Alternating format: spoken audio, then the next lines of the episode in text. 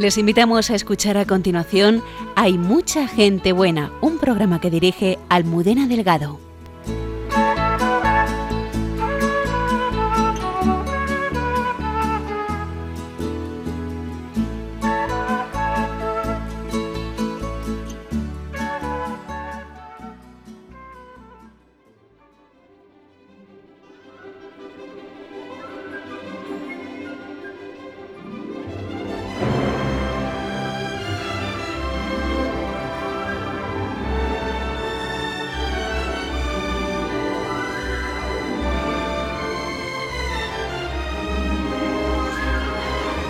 Buenas noches, bienvenidos al programa Hay mucha gente buena aquí en Radio María.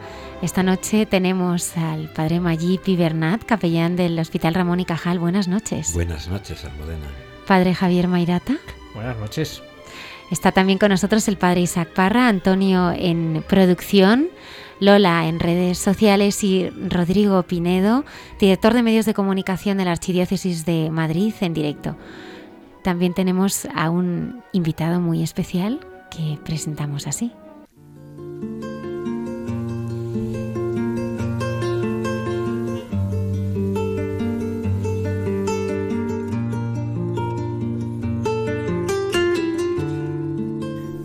El día que el primer ministro Milton Obote tomó en Uganda plenos poderes y que el gobierno indio declaró a siete de sus 16 estados como zonas de hambruna el mismo día en que la Unión Soviética lanzó la nave Voskhod en la misión Cosmos 110, el tranquilo pueblo de La Solana, ciudad real, acogió el primer lloro de Santos Montoya Torres. Era el martes 22 de febrero de 1966.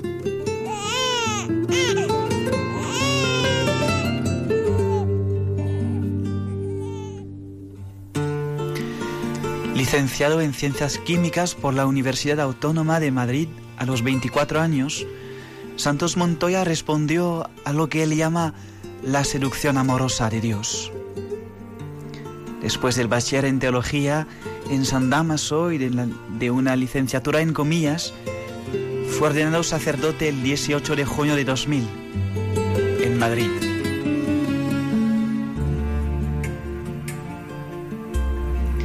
Desempeñó la mayor parte de su labor pastoral en el Colegio Arzobispal Seminario Menor de Madrid, del cual ha sido rector 10 años.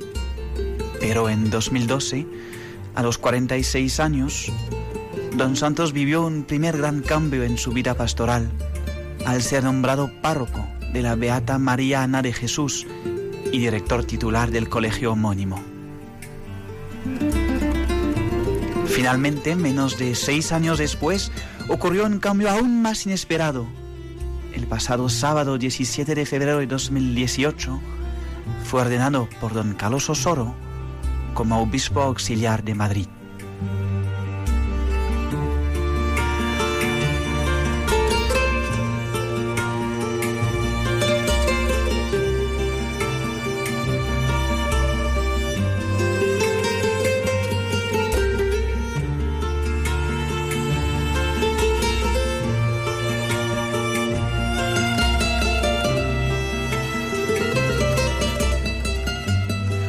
Monseñor Santos Montoya, bienvenido. Muchísimas gracias por estar aquí esta noche. Gracias. Sobre todo a estas horas, porque es un regalo eh, que esté usted aquí con, con los oyentes de, de, Radio María. Muchísimas gracias. Muchas gracias. Si ayudamos a dormir a alguien, pues mira qué bien. No, a despertarlos. Yo diría que a despertarlos. Muy bien. No me había escuchado yo hacía mucho tiempo llorar como, como niño. Ahí estaba Radio María captando el momento. Qué, qué momento más. Está bien esto. Sí, bien. ¿Cómo era de pequeño? Muy pequeño. ¿Cómo era de pequeño? Pues, eh, pues yo creo que un chico normal. Eh, nosotros estábamos, vivimos, en, estoy en La Solana, en la provincia de Ciudad Real. Eh, yo me vine allí ya con 10 años. Con 10 años fue cuando nos vinimos aquí a Madrid por razones de traslado de, de mi padre, de temas laborales. Y bueno, pues si pequeños son hasta los 10 años, pues un chaval de, bueno, pues que se lo pasa bien con sus amigos, que, que trastean por ahí por con sus aventurillas, también haciendo sus cabañas y dándole una vueltecilla por el pueblo y, y jugando y bueno, pues disfrutando de un ambiente muy tranquilo, ¿verdad? Del pueblo, yendo al, al colegio. En fin, pues lo recuerdo con mucha, eh, sí, con, con, mucha alegría, ¿no? Mucha libertad también en el ambiente de ahí del pueblo, las idas y venidas, pero vamos bien. Alguien que va descubriendo también su vocación hacia las ciencias, por lo que tengo entendido, ¿no? Por lo que nos contaban en la biografía. Sí, bueno, eso será, eh, será después. Yo sí que tenía, bueno, yo creo que todo niño tiene como tres, cuatro cosas que le gustan. ¿eh? Pues yo he pasado por bombero, torero, eh, médico, tal. Y esto de sacerdote en el principio no estaba en, en el programa. En los primeros Eh, esto planes es, no esto estaba. es justo. Y fue después, fue después ya más tarde cuando vino esta inquietud. Am- eh, es verdad que yo tenía ahí un, un tirón por, por la medicina, por, por la salud. Y de hecho, dentro de lo que fue las, las químicas, eh, fue más la, en esta orientación la bioquímica, biología molecular y demás, ¿no? Que esto que está ahora tan, tan, de- tan en boga, ¿no? Pues toda la genética, todo esto. Y bueno, pues lo de las ciencias empezó un poquito también por ahí, pero esto ya fue más tarde, con el tema del COU, entonces, que habrá mucha gente que era esto del COU. Bueno, pues bien, bien, perfecto. Eh, es curioso, ¿no? Porque mucha gente que, que, que bebe del- del- de la ciencia o que vive en la ciencia, como, como usted ha vivido pues en estos primeros años, eh, parece que tiene muchos reparos para creer en Dios. ¿no? Claro. ¿Eso cómo lo podríamos enfocar? Decía un científico precisamente que un poco de ciencia puede alejar de Dios, pero mucha ciencia acerca a Dios. Y el verdadero científico, la verdadera persona de ciencia, eh, se da cuenta que, que tiene que ser muy honesto con respecto a la verdad. Y ahí en la verdad es donde nos vamos a encontrar. La persona de fe busca una verdad, ¿eh? Eh, entiende que oye, que escucha y que sigue esa, esa verdad de su conciencia, de una realidad objetiva que ha ocurrido. Y al mismo tiempo el científico, pues eh, ciertamente va buscando la, la certeza, la evidencia de los, de los acontecimientos.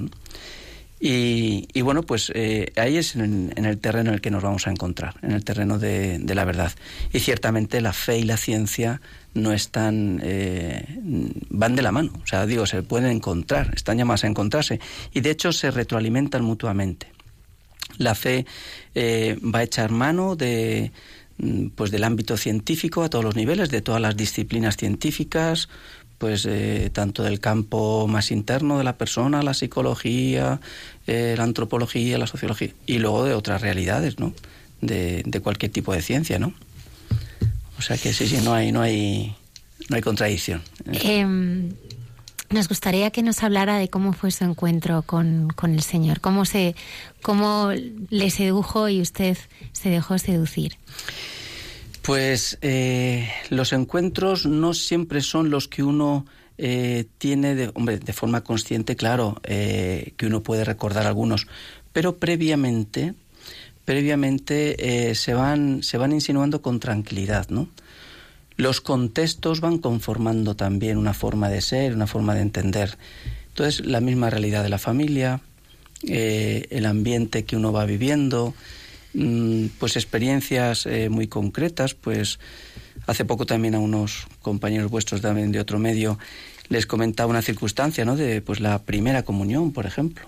La primera comunión cuando entre los chicos, entre los amigos allí de que estamos todos en el pueblo, pues alguien dijo que había que pedir tres cosas. Había que pedir tres cosas. Ay, dice, ah, pues mira qué interesante esto. Y de estas tres cosas, pues yo no me acuerdo de las que. dos de las que dije, que las iríamos cambiando, yo qué sé, pero sí me acuerdo de una. Y una, y una fue el no permitas que me aparte de ti. Y curiosamente, años después, la, ora- la oración que reza el sacerdote antes de la Eucaristía es precisamente esta. Concédeme cumplir siempre tus mandamientos y jamás permitas que me separe de ti. Yo la primera vez que escuché esto ya como sacerdote, ensayando cómo podía ser, eh, cómo, cómo celebrar la misa, me impactó muchísimo, ¿no? Cómo Dios une, cómo hilvana. Entonces, no solo es lo que te dice en algún momento concreto, sino que en la propia historia luego va como sellando determinadas realidades que confirman lo que de algún modo ocurrió. Hay piezas sueltas como una especie de puzzle que con el tiempo van casando y se van confirmando Entonces, Dios eh, va incidiendo en la línea de, lo que Él ha ido eh, llamando, permitiendo. ¿no? Entonces, los encuentros podríamos decir que han sido de dos estilos. Uno más espontáneo, más inconsciente, pero que va dejando su mensaje. Y luego otro más consciente, que es cuando uno nota efectivamente pues una llamada concreta, ¿no? Donde uno puede decir, como San Juan, eran como las tres de la tarde, pues uno puede decir dónde estaba, cómo estaba, qué ocurría, etcétera, y uno es más consciente de eso. Y después se van dando todos estas, eh, todos estos silvanes ¿eh? que va haciendo la, la providencia. Muy bien. Eh, y, a mí siempre me, viene un poco a la cabeza cuál, puede ser un poco el clima en el que uno vive para que esto pueda florecer. Y muchas veces no es un clima demasiado favorable, es la propia familia, ¿no? Lo digo a veces por mí, que no eran especialmente... Eh, creyentes, Bueno, creyentes sí, pero practicantes o, o devotos o demás, ¿no? No sé cuál es su caso, si también la familia venía acompañando también esta posible llamada o, o, se sorprendieron cuando dice, pero hijo, ¿cómo, que, cómo sales por, por, estos, por estos caminos? Si nos gustaría más que fueras químico, que, que, a donde te vas a embarcar ahora. No sé si ha habido algo de eso, ¿no? O sea, los entornos, eh, claro, pueden ser eh, favorecedores de una, de una respuesta o pueden ser un obstáculo. Pero es verdad que, Dios se, se salta todo, tanto mm, pues eh, anima lo que favorece y se saltan las dificultades. En mi caso han sido más eh, realidades que han favorecido entornos más favorables y afortunadamente tanto en la familia en la forma de vivir la fe de una forma pues esto sencilla de en, la familia y en la familia también más amplia no de, de tíos de abuelos la realidad también pues está desde el pueblo. Y luego una realidad más complicada cuando venimos a Madrid, pero sí tuvimos ahí la suerte, en, primero estuvimos en una zona de, de Coslada y demás, eh, donde también pues entramos en relación con la, con la iglesia. O sea que de algún modo donde hemos ido, esa realidad de, de encuentro con la iglesia donde hemos estado, ¿no? Y luego, pues afortunadamente, pues eh, Dios ha permitido que los, igual que desgraciadamente, a veces uno se puede encontrar con algún mal testimonio de iglesia, pues en mi caso, pues Dios ha permitido que yo tenga muy buenos testimonios de iglesia, ¿no? De seglares eh, creyentes y de sacerdotes también que, pues han sido gente pues muy creyente, sacerdotes pues muy buenos que bueno pues que han sido un referente y, y que entonces el concepto de, de, sacerdote vinculado a una entrega plena, a un servicio de 24 horas, a una disponibilidad, bueno pues eso va calando también ¿eh? y va haciendo con el tiempo, pues va haciendo su juego, ¿no? Entonces, bueno, pues eh, sacerdotes muy buenos aquí en, en Madrid, pues... Eh, ¿Hay alguna persona especial, eh, aunque no se diga el nombre, pero que haya podido suponer o, cuestionarle o, o, por la cual uno dice, bueno, pues yo conociendo a esta persona también quiero ser como ella, no sé. ¿eh? Sí, bueno... ¿Ha habido alguna persona especial o, ha sido todo un cúmulo de, de circunstancias y de personas?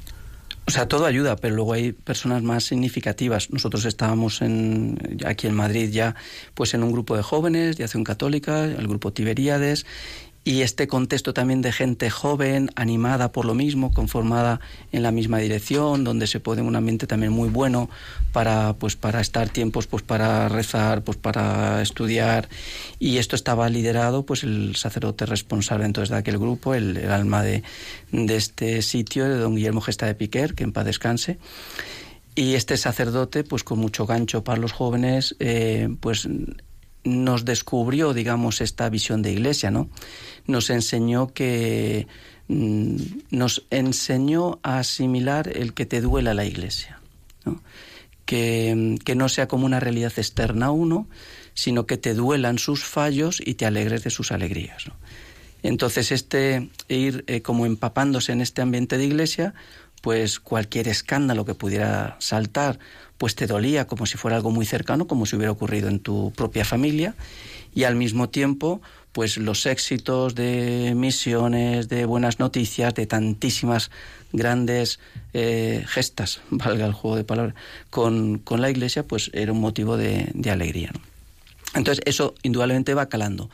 Y aunque ciertamente era un hombre muy respetuoso con respecto a, la vocación, no era un hombre que estaba constantemente, eh, ¿y tú no te has planteado? ¿Y tú qué quieres hacer? No, era un hombre muy respetuoso en ese sentido. Sin embargo, el mismo clima que se iba generando, pues ha ido despertando pues que de este grupo pues han salido pues afortunadamente eh, pues muchos matrimonios eh, mm, pues esto distintas vocaciones a la vida sacerdotal y a la vida religiosa también femenina y masculina ¿no? con lo cual pues es un hombre que sí que, marcó. Y luego otros sacerdotes, pues que ha habido pues el actual obispo de, de Segovia, eh, don César Augusto Franco, eh, don Jacinto González, en fin, pues eh, don Jesús Arribas, en fin, un, grupo de, de, sacerdotes también, donde bueno han estado colaborando pues con distintos también grupos de jóvenes y en fin, bueno, pues que este ambiente también en la acción católica pues hemos podido vivir también mucho este esta, este buen ambiente, ¿no? Señor se ordenó sacerdote en el año 2000 y tiene un, una dilatada experiencia en el seminario en el seminario menor. ¿Cómo fue? ¿Cómo fue eh, ese contacto? Bueno, pues eh, en principio unos pues unas semanas antes de la ordenación en el año 2000 nos dice el vicario de la zona que nosotros seguiríamos en la parroquia, con lo cual la perspectiva inmediata tras eh, haber sido ordenado eh, en ese momento, en el, en el año 99-2000, yo estoy en una parroquia muy cerca de aquí, Pilar de Campamento. Anda, al lado. Pilar de Campamento, ciertamente. Nuestra Señora Pilar de Campamento. Y, y, este fue el curso donde a mí se me ordena de, de diácono en el año 99, en noviembre del 99. Y al finalizar el, el año es cuando se nos no, vosotros vais a continuar aquí. Al decir vosotros, quiero decir al compañero mío de pastoral, a Luis López y a mí, y nos, eh, él estaba en una parroquia por aquí cercana, y vamos a continuar aquí. La sorpresa es que yo me marcho de campamentos y un 4 de julio, como el Día de la Independencia de Estados Unidos, pues a mí me llaman y me dicen que cuando vuelvas del campamento te pases por aquí porque te queremos saludar. En fin, te queremos, eh, te vamos a dar una nueva misión. Entonces ya me, a mí ya me habían dicho que yo dejaba la parroquia en ese mismo día, me, dicen que llame aquí al obispo y, bueno, pues me dicen que, que va a haber otro destino. Y el destino es empezar en el seminario menor y en la acción católica con lo cual ya ese verano que no estaba, eh, no estaba en la parroquia, no habíamos, eh, por circunstancias varias, no íbamos a sumarnos a la JMJ de Roma, en Torvergata, eh, o sea, en Torvergata, sí, en Roma, pues en ese, en ese verano pues se me dice que, que, me incorporo a uno de los grupos y entonces yo tengo la gran suerte, la gran providencia de Dios de, de estrenarme como sacerdote en una JMJ, ¿no? y entonces bueno pues ha sido una fue una confluencia de factores eh, estupenda no porque lo pudimos gozar mucho un sacerdote que acaba de, ordenarse y que de pronto se encuentra con toda una millones dos millones se juntaron de, jóvenes pues fue una experiencia espectacular. Entonces fue una muy buena forma de, comenzar ese curso y ese con ese con ese buen deseo no en el año 2000 2001 pues queríamos preguntarle a un compañero suyo que tenemos eh, aquí ya en directo, Vaya. el padre José Antonio Álvarez, director espiritual del Seminario de Madrid. Buenas noches. Hola, buenas noches. Muchísimas gracias por estar aquí en directo esta noche. De manera especial. Buenas noches, muchas gracias. Buenas noches. Nosotros queríamos preguntarle eh, cómo se enteró que Monseñor iba a ser obispo. A veces piensas un compañero y de repente obispo. ¿Cómo, cómo lo vivió?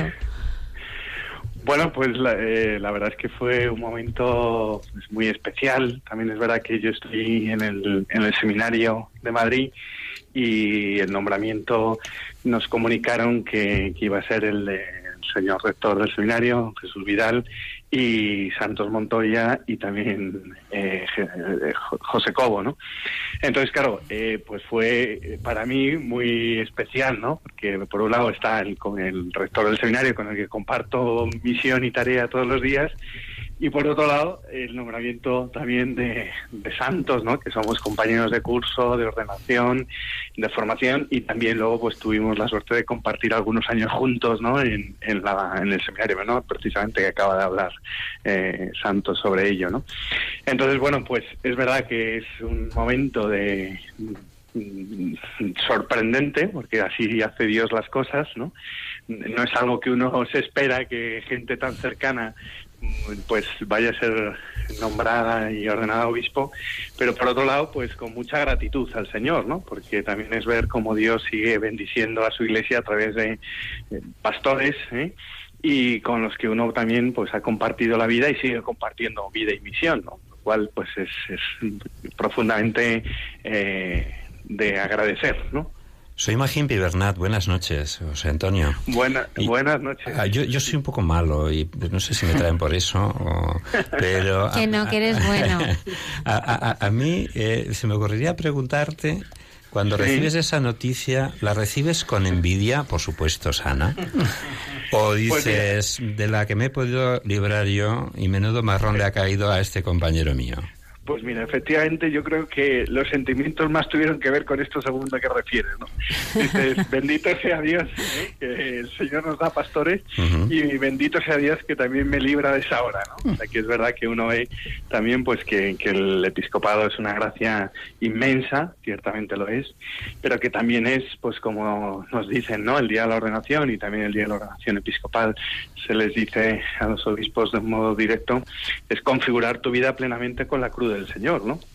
Con lo cual es algo que a lo que estamos llamados, pero que cuando también el Señor te pide una entrega así total y absoluta, como se la ha pedido ahora a santos, a Jesús y a José, pues, pues es verdad que uno dice, bendito sea Dios, de esta yo me he podido librar.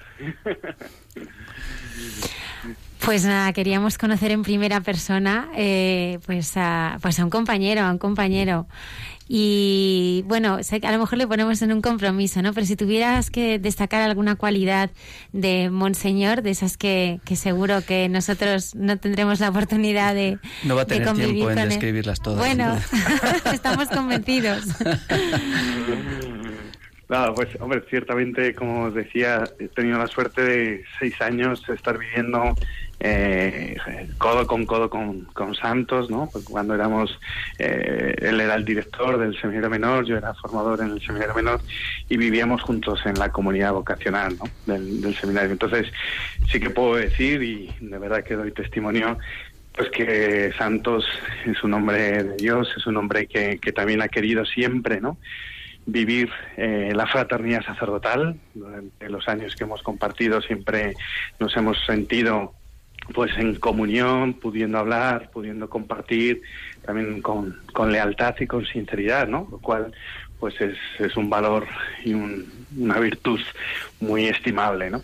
Y yo creo que como obispo, pues también así será, ¿no? Un pastor que está siempre dispuesto a la escucha, siempre dispuesto también a buscar el bien del pueblo de Dios y el bien de la Iglesia, ¿no? Para la gloria de Dios, con lo cual creo que esa es una de sus grandes virtudes, entre otras muchas que efectivamente no podría tener Estaríamos toda la noche. Toda la noche.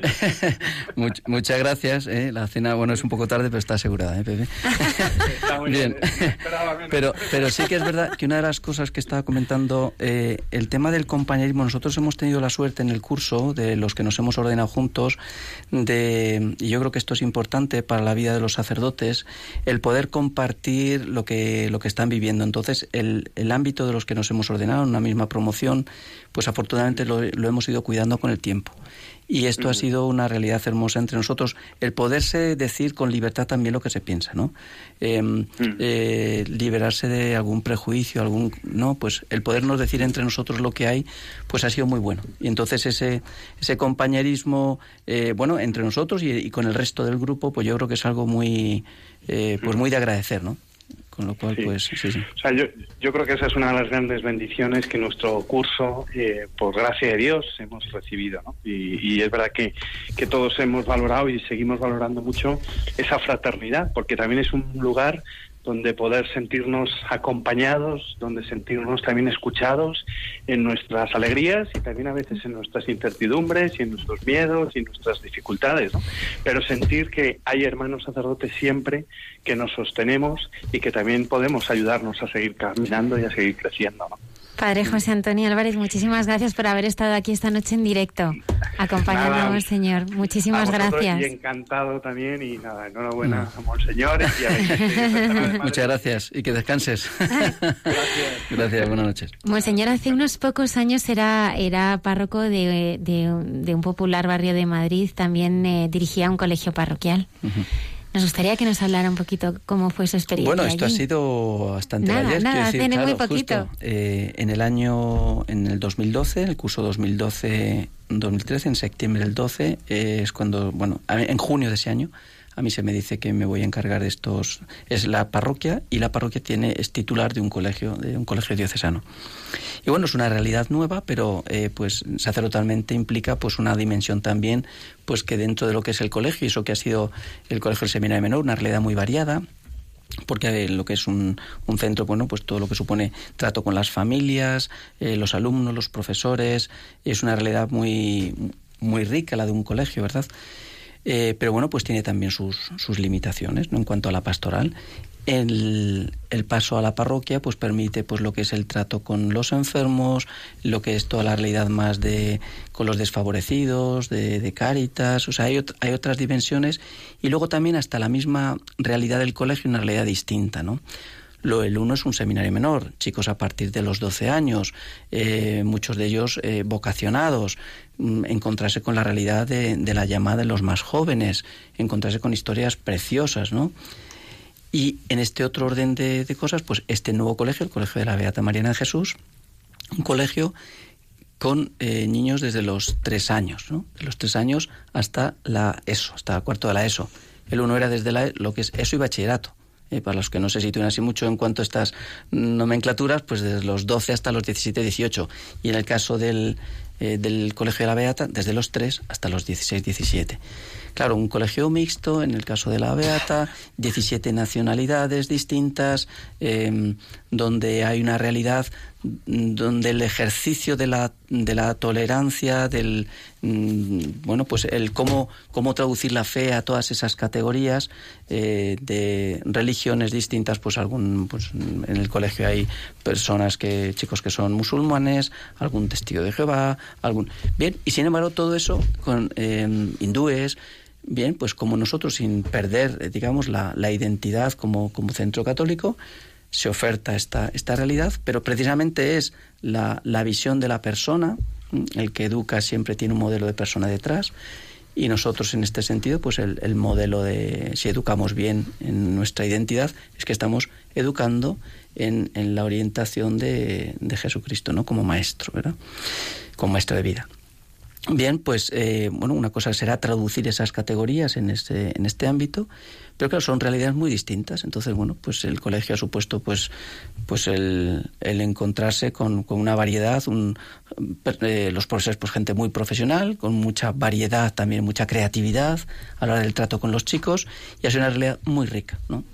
Entonces, esto estamos hablando del 2012, cuando empieza esta circunstancia. ¿no? Entonces, ha sido un enriquecimiento, ¿no? Por todo lo que supone de variedad y luego el trato del barrio, pues eh, bien, pues el, el, barrio de Legazpi, pues bueno, pues tienes muy de barrio, los años, los que eran los matrimonios jóvenes, los años 50, 60, uh -huh. bueno, pues personas lógicamente ya más mayores, pero también con un ambiente eh, muy, muy de barrio y luego con todo lo que supone también en otros muchos barrios nuestros, ¿no? De eh, pues el, tema de la inmigración, eh, ha supuesto también un conglomerado muy interesante de, de trato cordial eh, e integrador, como la Iglesia eh, genera esa realidad de unidad que es posible entre las distintas culturas, modos de entender la fe, sensibilidades pues en la parroquia, pues gracias a Dios lo hemos vivido esto, ¿no?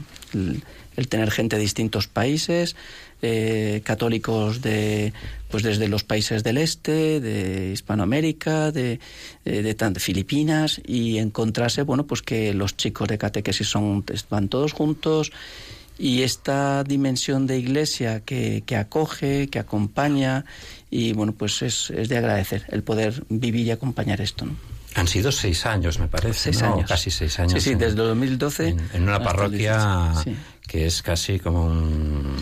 Es muy grande sí. y encima además tiene, tiene un colegio. Y bueno, la gente se habrá llevado alguna impresión tuya, o suya, o sea que. ¿Tú crees que es buena o mala la impresión? Porque sé que uno del equipo ha estado hoy por la parroquia indagando y preguntando. Ah, Así. Hemos sabido distorsionar las voces, con lo cual todo va a salir y esperamos que no reconozcas a nadie de los que han comentado cuál ha sido tu experiencia, eh, su experiencia con, con, usted en la, en la parroquia.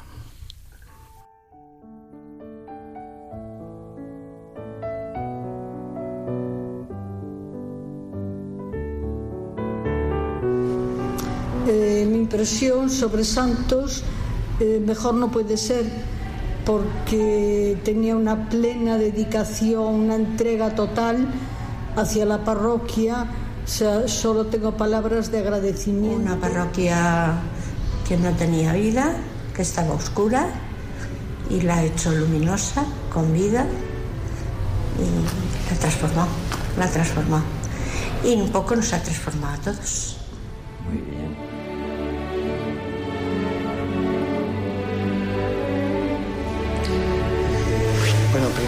En la parroquia, en la parroquia realmente eh, esta parroquia iba un poco por inercia. El párroco anterior era ya muy mayor, eh, en fin, y Santos aportó una juventud y un, y un deseo de, de hacer las cosas y de sentirse, a pesar de su juventud, porque yo creo que era más joven que la edad media de los parroquianos, pues eh, aportar, pues eso, Yo una paternidad, sentirse muy padre de, de He todo. conocido a Dios por Él, gracias a Él. Y ahora pues estoy en un momento muy bueno gracias a Él. O sea, solo tengo pena de que se haya ido.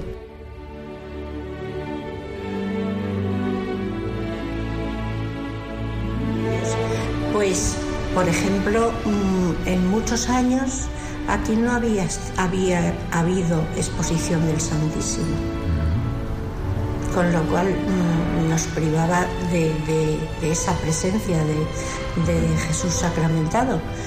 Y teníamos, las que queríamos tenerla, teníamos que ir a otra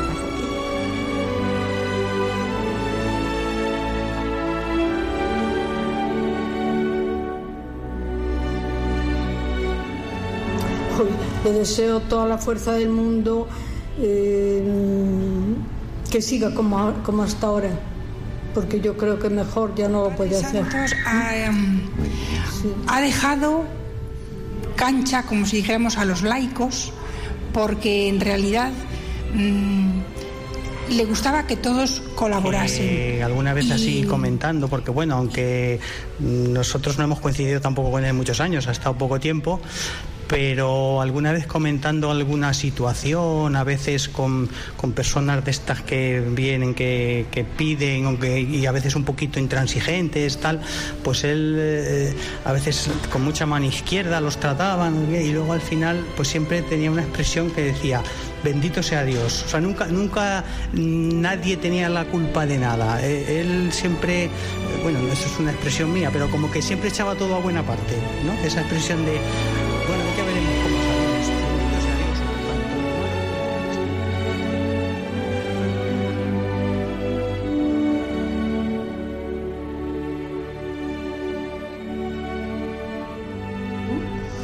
luego una característica muy de él es ese deseo de escuchar a todo el mundo.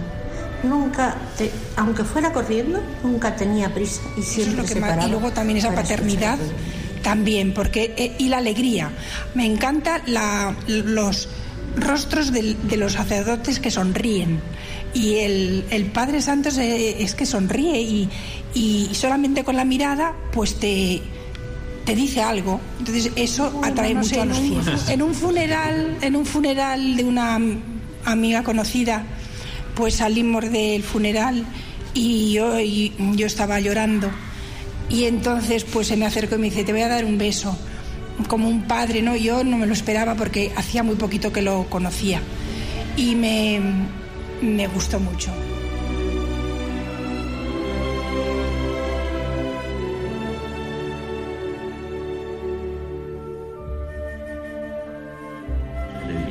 Pues mm, yo siempre creo que a nuevos retos grandes, nuevas gracias. Luego que no se preocupe porque en realidad mm, que esté tranquilo porque la gracia le va a venir y a, a una responsabilidad tan grande. Pues yo le diría que siga siendo él. Que siga siendo él, que si le han nombrado obispo, si el cardenal se ha fijado en él, ¿eh? pues eh, supongo que será por, por algo, entonces que no tiene que cambiar. Tendrá otras responsabilidades, tendrá otras ocupaciones, pero que siga siendo él, que no, que no cambie, ¿no?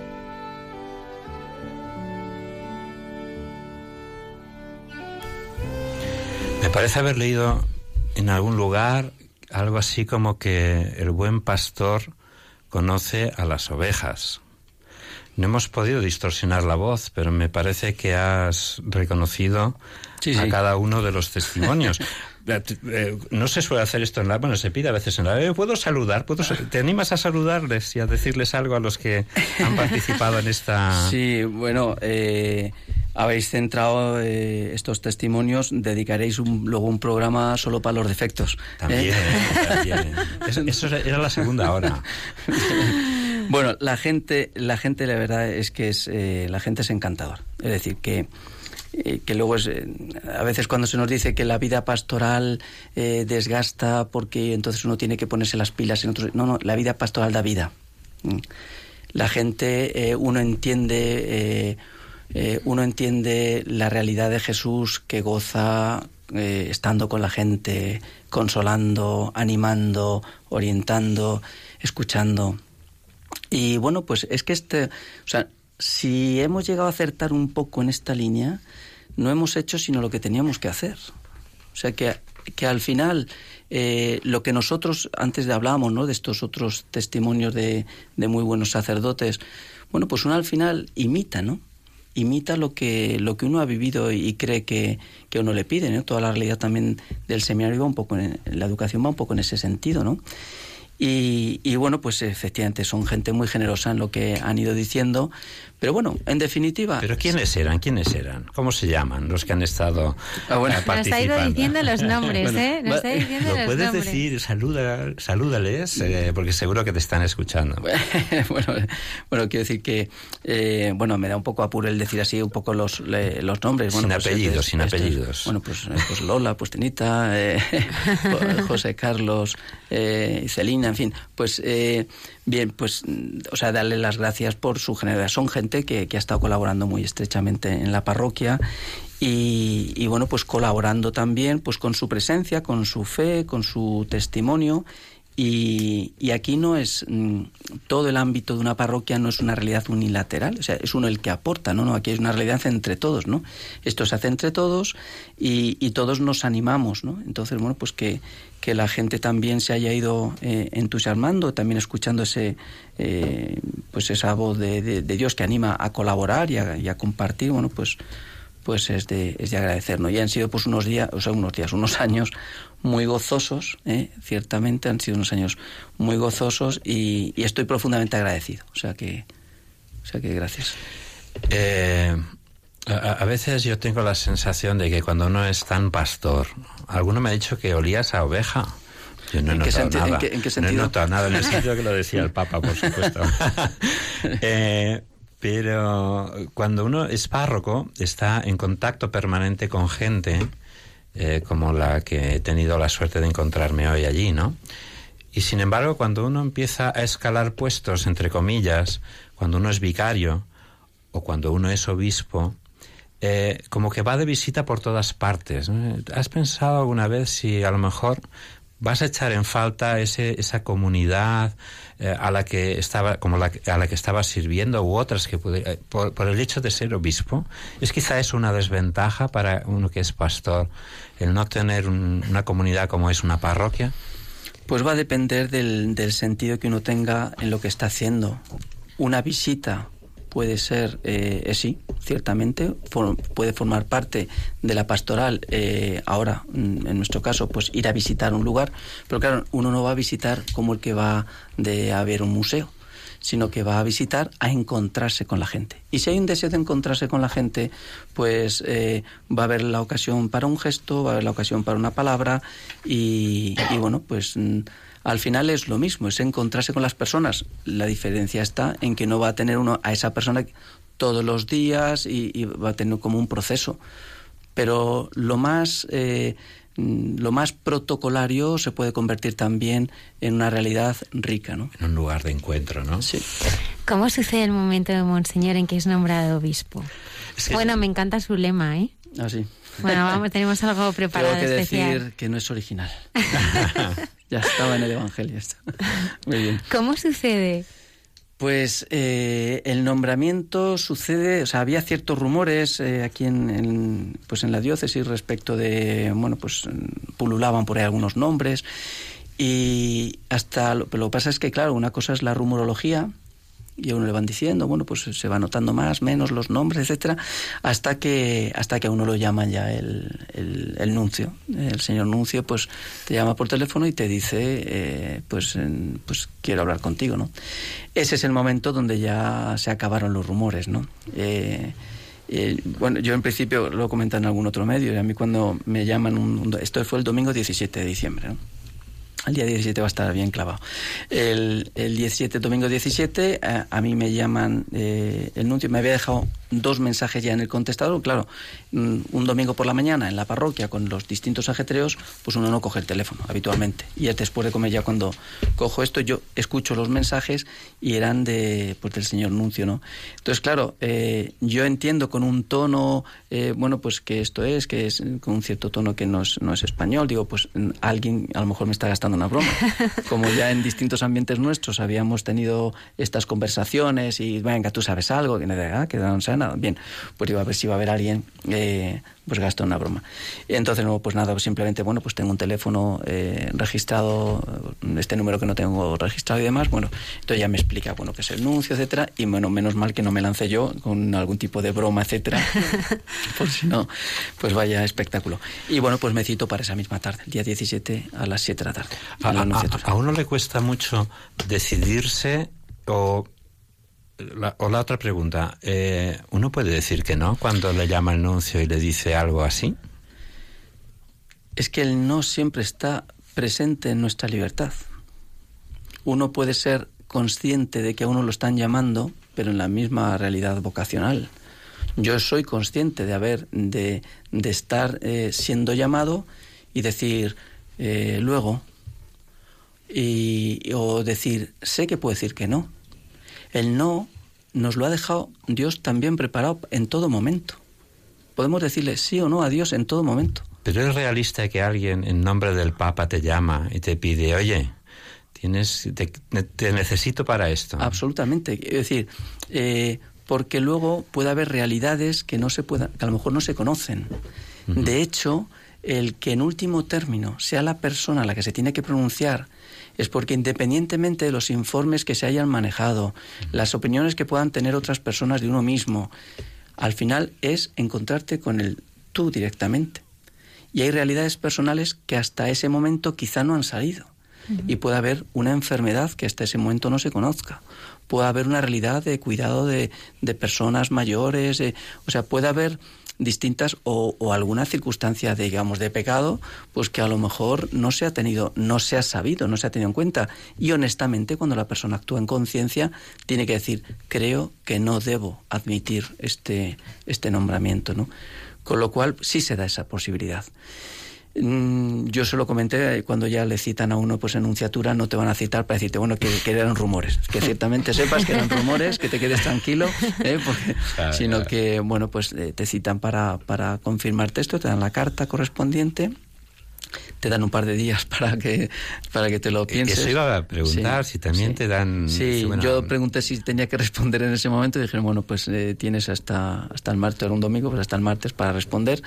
Y, y bueno, pues eh, bueno, y esta fue la circunstancia. Creo que puede haber gente muy, gracias a Dios, hay gente muy bien preparada y muy capaz en, pues en la diócesis como para haber recibido este, este nombramiento, pero es verdad que por otra parte yo no tenía razones para decir que no en este sentido. Gracias a Dios no tengo una enfermedad que yo conozca, eh, no hay una, eh, pues una doble vida, afortunadamente, y, y bueno, pues esto sería un poquito la la cuestión. Entonces, bueno, pues fue, hay que contestar por escrito y...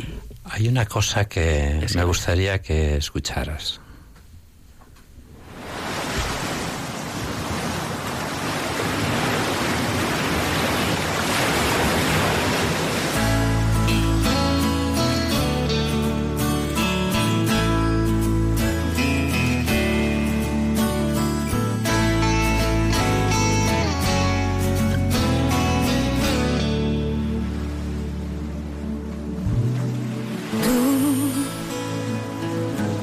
Venido a la orilla, no has buscado ni a sabios ni a ricos, tan solo quieres que yo te siga.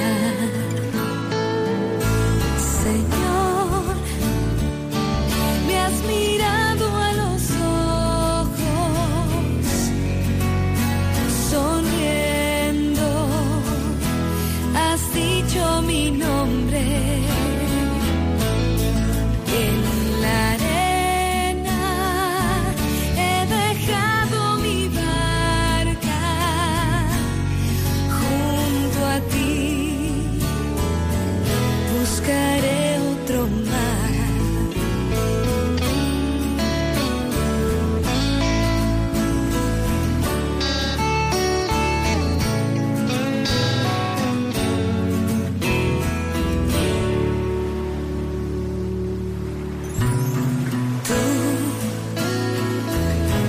sabes bien lo que tengo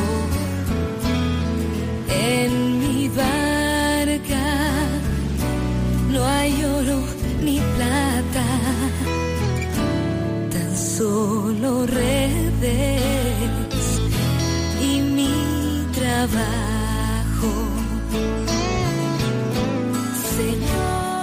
Estaba él a la orilla del lago Genesaret y la gente se agolpaba sobre él para oír la palabra de Dios, cuando vio dos barcas que estaban a la orilla del lago.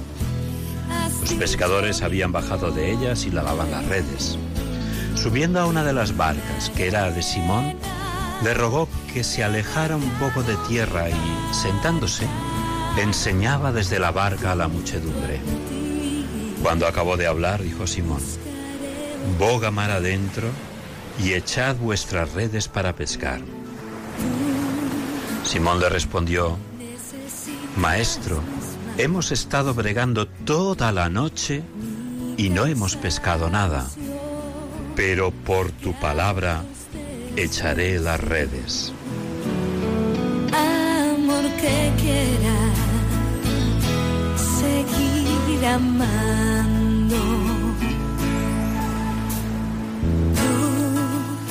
Y haciéndolo así, pescaron gran cantidad de peces, de modo que las redes amenazaban romperse. Hicieron señas a los compañeros de la otra barca para que vinieran en su ayuda. Vinieron pues y llenaron tanto las dos barcas que casi se hundían. Al verlo Simón Pedro cayó a las rodillas de Jesús diciendo, Aléjate de mí, Señor, que soy un pobre pecador pues el asombro se había apoderado de él y de cuantos con él estaban a causa de los peces que habían pescado. Y lo mismo Santiago y Juan, hijos de Zebedeo, que eran compañeros de Simón. Jesús dijo a Simón, no temas, desde ahora serás pescador de hombres. Llevaron a tierra las barcas y dejándolo todo, le siguieron.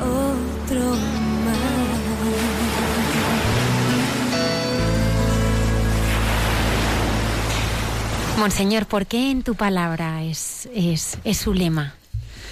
Bueno, es un lema que se cuaja precisamente en el momento de, pues en la etapa final, perdón, de ser seminarista, en los últimos años de formación, donde uno va viendo también en distintas realidades pastorales la dificultad.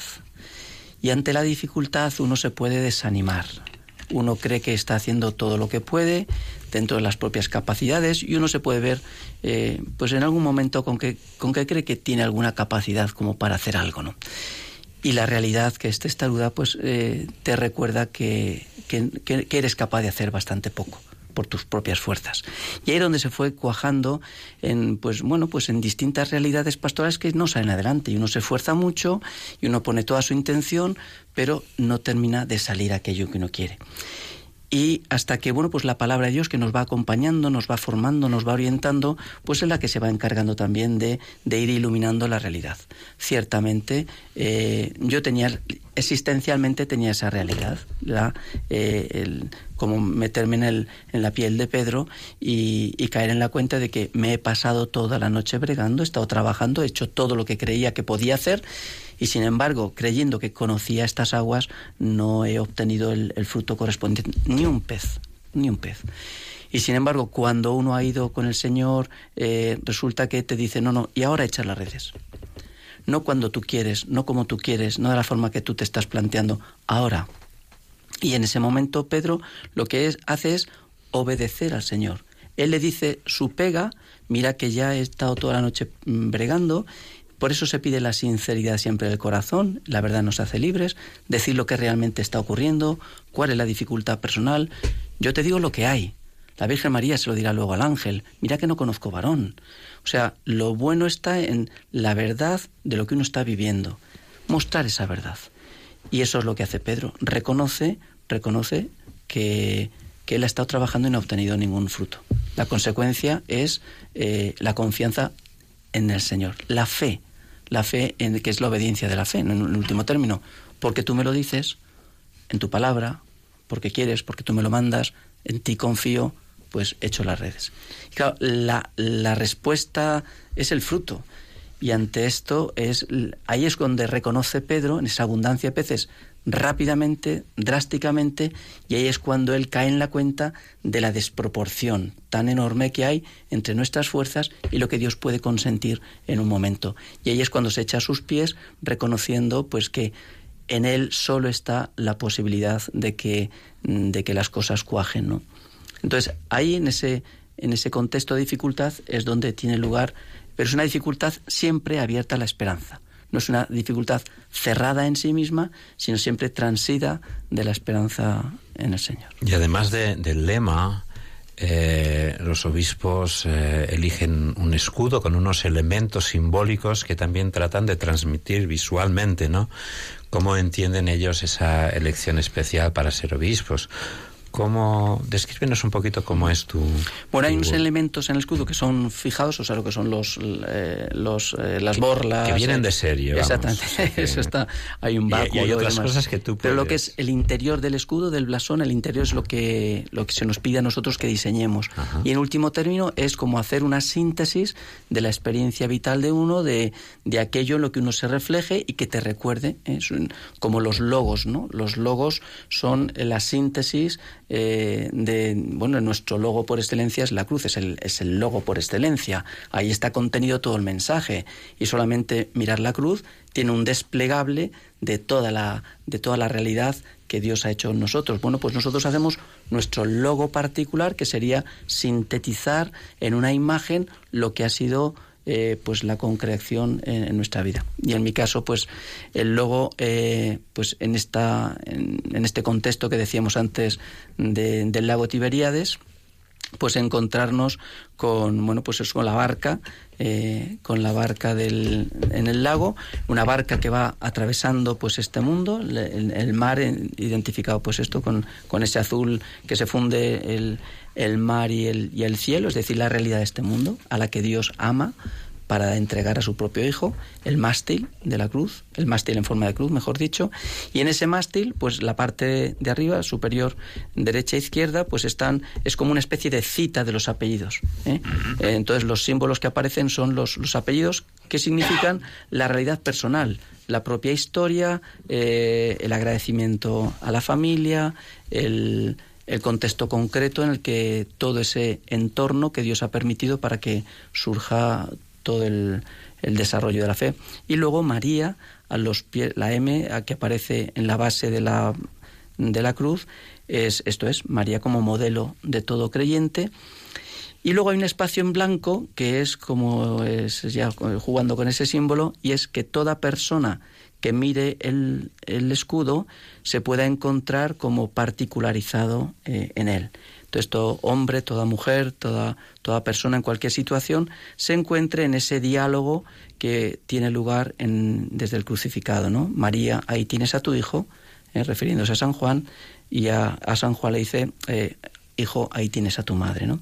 Entonces, toda persona que mira el, Eh, el escudo está llamado a esto, ¿no? A saberse amado, o sea, ¿cuánto vales? Vales el precio de la cruz de Cristo y por lo tanto la consecuencia de saberse amado es el agradecimiento y por lo tanto, ¿qué puedo hacer por ti? Y ese qué puedo hacer por ti sería en tu nombre, en tu palabra, hecha de las redes. Y este es el sentido. Monseñor Santos Montoña, muchísimas gracias. Ha sido un honor tenerle aquí con, con nosotros, obispo auxiliar de Madrid. También quiero dar las gracias, a, al director de medios de la Archidiócesis de Madrid por su paciencia y confianza siempre. Rodrigo Pinedo, muchas gracias. Espero que hayan pasado un rato agradable. Nosotros le conocemos esta noche pues muchísimo más y yo creo que muchísimos de nuestros oyentes han tenido la oportunidad de, de bueno, empezar a, a, conocerle realmente, ¿no? Ya, o sea, es, es, de carne y hueso, es de carne y hueso. Doy, es... doy fe, doy fe. Y quien esté más alrededor se dará cuenta de, de qué manera es esto. Muchísimas gracias. Muchas gracias a vosotros y, y gracias también a todos los oyentes que, que perseveran en este momento. Gracias, buenas noches. Buenas noches.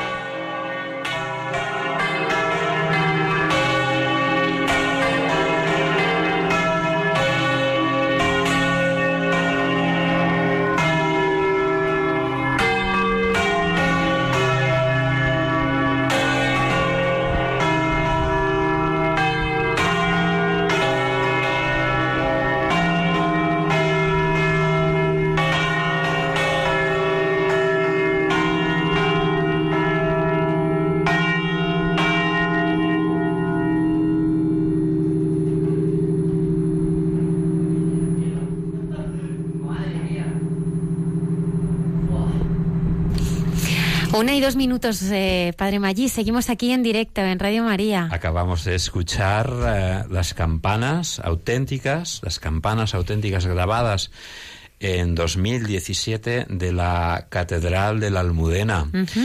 Eh, seguramente tal como sonaron el día en que estos tres obispos auxiliares, uno de ellos nos ha acompañado esta noche, eh, sonaron así el día de su ordenación. Y hemos escuchado también en medio de las campanas ese himno, el Beni Creator Spiritus, que se canta siempre tanto en las ordenaciones como en en las ordenaciones sacerdotales como en las ordenaciones de obispos, ¿no? Imagino que si ha marchado escuchándolo, eh, le habrá traído también muy buenos recuerdos, ¿no? Eh, creo que tenemos eh, preparado un audio del bueno pues del, del, día verdad de la de la toma de posesión de estos tres obispos hay una cosa que, que, nos ha llamado mucho la atención. Al, final de la celebración, eh, uno de ellos, me parece que era José, eh, en nombre de los tres, estuvo mm, dando un poco las gracias. Y en ese dar las gracias, hemos visto, yo lo he dividido un poco en tres partes, eh, en ese dar las gracias, pues nos, eh, nos dicen un poco cuál es la intención que tienen, cuál es eh, lo, que quieren hacer después, justo después de ser ordenados. No sé si podemos poner la primera parte, la escuchamos y vemos un poquito qué nos dice. Es misericordia. Nosotros, sus peregrinos. Hay momentos como este donde lo palpamos con esperanza y alegría. Esta mañana, Santos, Jesús y yo hemos entrado como peregrinos en esta catedral. Como peregrinos traemos a nuestras espaldas los pasos que hemos dado desde niños entre los rincones de la vida de esta iglesia que camina en Madrid. Entramos como peregrinos y marchamos como nuevos peregrinos consagrados pastores al estilo de Jesús, herido, muerto y resucitado, y con un anillo de fidelidad, una cruz en la frente y el corazón, un bastón para guiar y apoyarnos, y una mitra, signo de la palabra y de la corona de Cristo que primero fue de espinas. En cada regalo que se nos ha hecho está Jesucristo, y en Él cada uno de vosotros y tanta gente que llevamos pegada al corazón, además de todos los que en el futuro llegarán al camino de nuestro ministerio. A mí, de, esta alocución final, esta acción de gracias final, no sé a ti, pero a mí me llama la atención que repite y dice muchas veces la palabra peregrinos, ¿no? Eh, eso me trae a la memoria, pues eh, cuando yo hice el Camino de Santiago, me imagino que muchos bueno, el Camino de Santiago y tú eres un, el, guía de peregrinaciones. El, Camino de Santiago uno descubre muchas cosas cuando es peregrino, ¿no? cuando realmente lo importante para él no es el llegar al final, sino hacer el camino y dar los pasos. A mí me parece una, una, idea muy bonita la que transmiten los tres obispos justo después de ser ordenados, de expresarse, de, de, de, identificarse con este peregrinos, que al final lo somos todos, ¿no, Javier? Sí, es muy sugerente porque es mostrar aquello que decía San Agustín, ¿no? Decía, con vosotros cristianos, para vosotros obispo, ¿no? Es decir, que esa conciencia es también parte de ese pueblo que camina. La que el obispo, en cierto sentido, camina al frente, ¿no? pero que, que tiene esa conciencia de peregrinar, de, de, ser un peregrino también.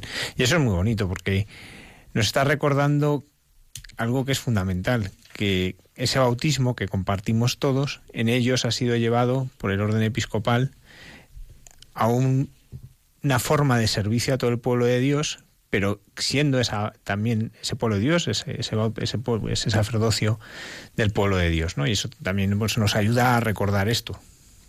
Oye, ¿la cruz y la mitra? Bueno, si uno es peregrino, y también necesita un báculo, ¿no? Mm. Un báculo. Que cuando hiciste tú el, camino de Santiago, llevabas un bastón. Yo creo que sí. yo sí, yo sí. Isaac lo ha hecho el camino de Santiago.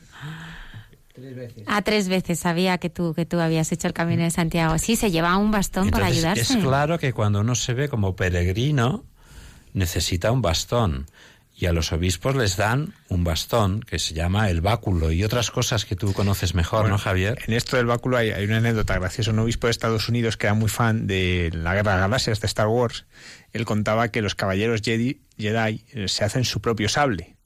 Y él, que tenía bastante maña con la carpintería, se hizo su propio báculo. ¿no? El tiempo de preparación antes de que lo consagrasen obispo, parte de eso fue hacer su báculo.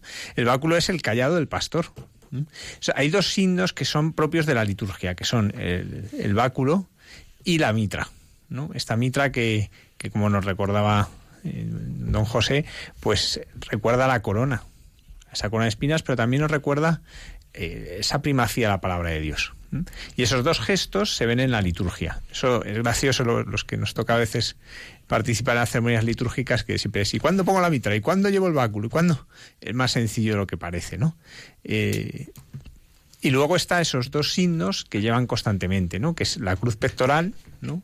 Llevar la cruz sobre el pecho, llevar esa cruz, llevar a Cristo sobre el corazón, ¿no? ¿Por qué? Pues porque, como recordaba aquí, ¿no?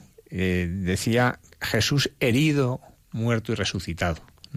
Aquel que se ha dejado herir por nosotros, tenemos que llevarle nosotros clavado en el corazón. Y eso es lo que expresa la cruz pectoral. Y luego, por otro lado, el anillo. El anillo que lo que nos recuerda es pues esa unión del pastor con el rebaño del pueblo de Dios que le ha sido encomendado la diócesis.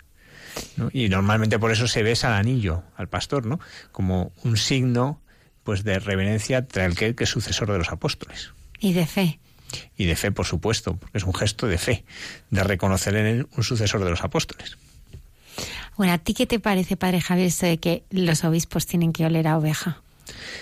Pues es el recuerdo que nos hace constantemente el Papa Francisco, ¿no? De que el obispo también tiene que, tener ese contacto con el pueblo fiel.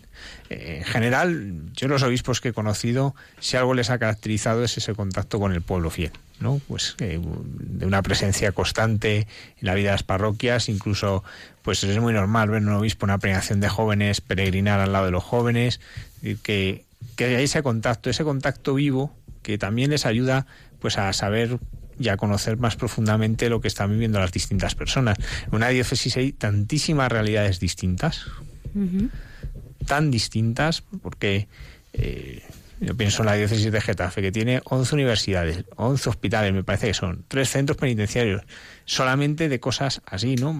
Cada parroquia que es muy distinta, ¿no? Entonces son distintas realidades y entonces el pastor al conocerlas pues también puede hacerse mejor cargo de, aquello que le ha sido encomendado y también a la hora de mandar allá a sus colaboradores que son los sacerdotes.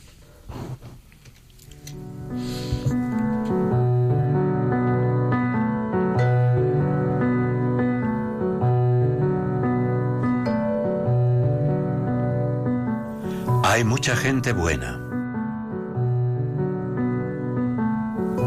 La madrugada del sábado con Almudena Delgado.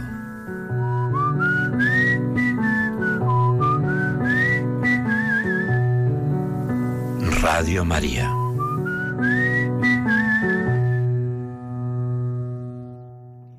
menos frío que en la calle. Hay leña para un fuego, no mucha pero bueno. Un poco de calor no viene mal.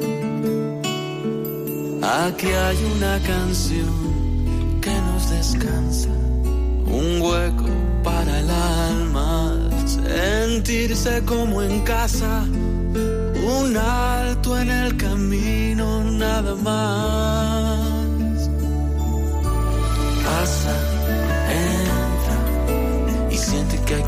Como tú y no se descubre nada, nada de las cosas que ha escuchado y desespera.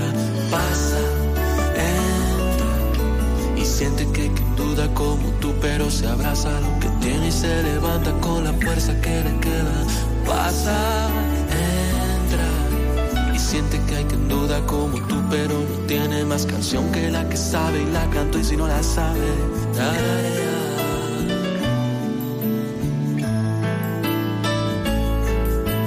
Aquí hace menos frío que en la calle, los labios para un beso, oídos para un sueño, la brisa que precisa tu dolor.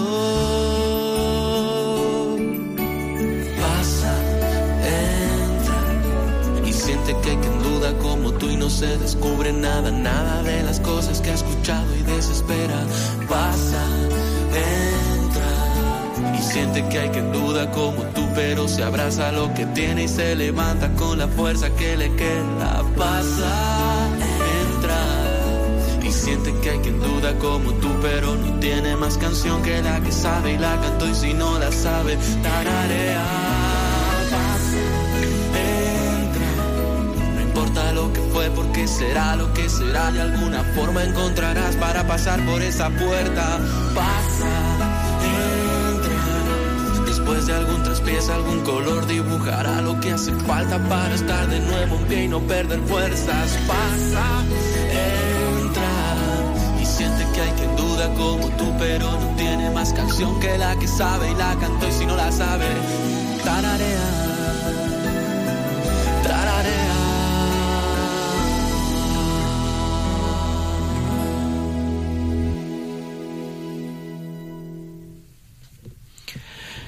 Y hemos escuchado la primera parte de esta acción de gracias que hicieron los tres obispos que se acababan de ordenar.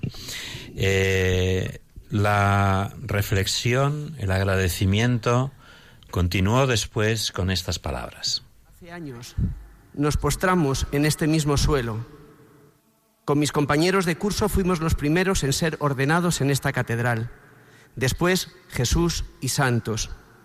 Los tres, como tantos de vosotros, hermanos sacerdotes, abrazamos esta tierra para que recibiese nuestra vida y así ser ordenados. Muchos también estáis hoy aquí. Sois la cara más maternal de la Iglesia, que siempre da a luz peregrinos para su pueblo y por la que hoy no sabemos cómo dar gracias. Estamos sobrecogidos por vuestra alegría, que nos dice que sois manos del Espíritu Santo.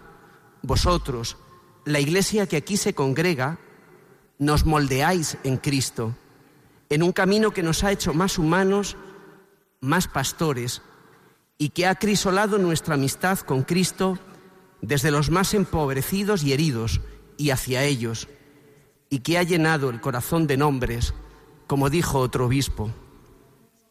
Este suelo acogió como semilla nuestra vida para que Cristo pasara por ella. Así Jesucristo nos ha unido a su tierra y a su misión, con vosotros y para vosotros, y con los que no están, hacia los que hay que ponerse en salida. Hoy, este suelo recibe de nuevo la vida de cada uno de nosotros para vincularnos a Jesucristo que sigue eligiendo y enviando a sus pastores.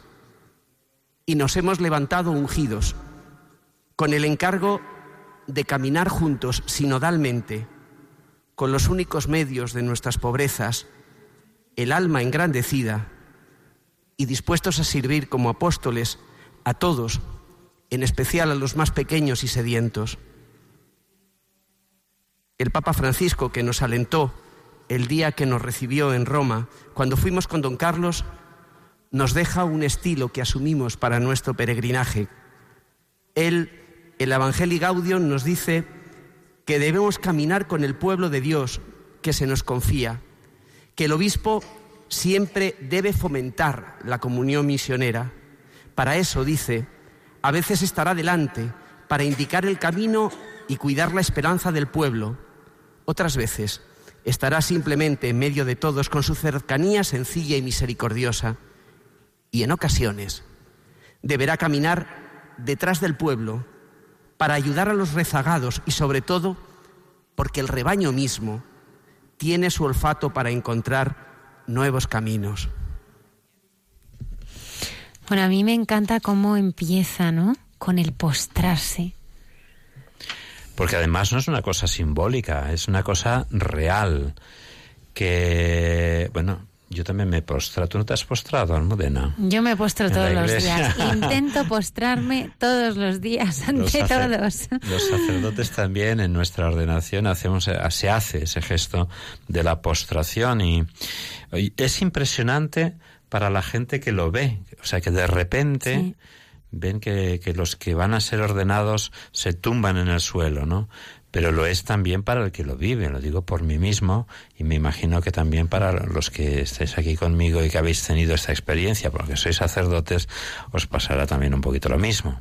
Sí, de hecho, eh, casi todos los que han venido al programa que son sacerdotes, cuando les preguntas el momento de la ordenación, casi todos se refieren a ese momento, porque es un momento de una profundidad. También es un momento en que, como estás tumbado, eh, te puedes tapar los ojos.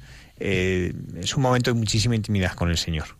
De, dentro de la liturgia, tú que estás más eh, habituado a, a, a, estos temas de liturgias y liturgias un poquito especiales, ¿qué, qué sentido tiene? Eh, ¿Cómo se interpreta desde el punto de vista litúrgico ese gesto? Tiene varias interpretaciones. Una muy bonita es la que, la que decía don José, ¿no? Esta que dice que este suelo acogió como semilla nuestra vida para que Cristo pasara por ella.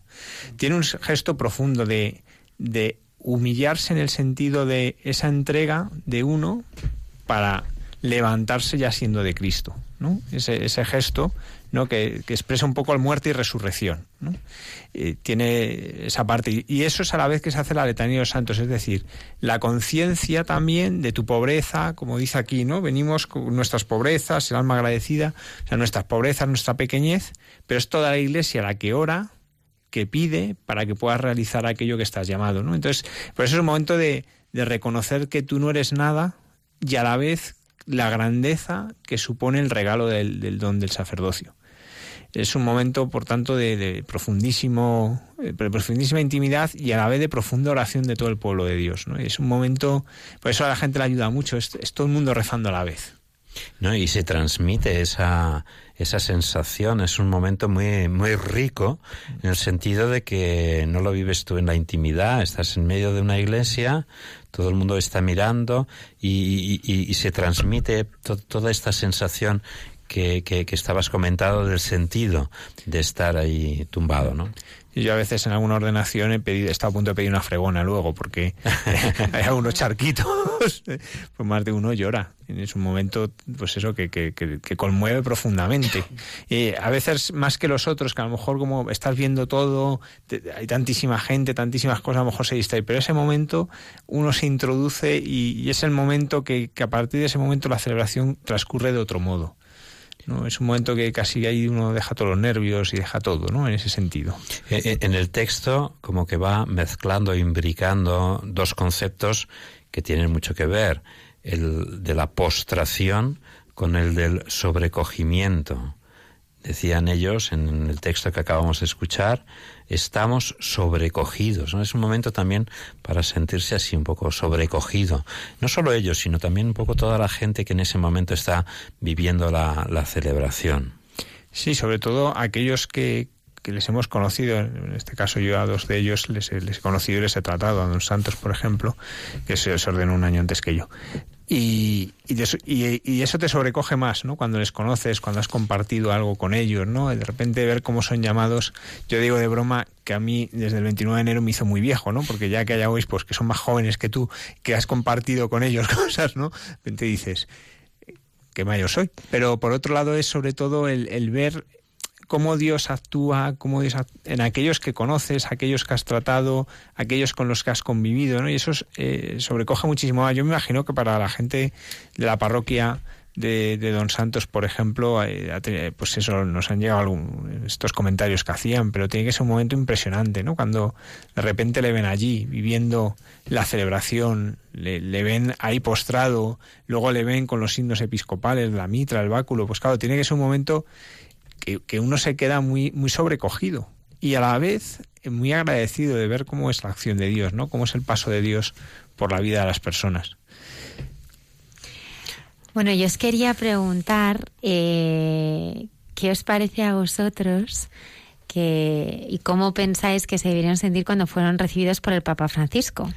Yo creo que aceptaría ser obispo solo por tener el privilegio de poderme encontrar con el, con el Papa Francisco, ¿no? Bueno, pues me tienes que contar alguna anécdota. ¿Te has encontrado con él o, alguien? Yo, desgraciadamente no, tú tampoco, sí. No, yo tampoco me gustaría. Ni, siquiera desde la ventana, desde No, desde la, televisión. Desde, solo desde la televisión. Bueno, desde la televisión y desde muy, muy lejos, muy lejos. O sea, en, en, el Vaticano has estado, lo has visto desde la ventana. Saludar, sí. ¿Y tú, Javier? Yo he tenido la oportunidad de celebrar en, el, en la Basílica de San Pedro, relativamente cerca del altar, y me impresionó muchísimo cómo celebra la misa.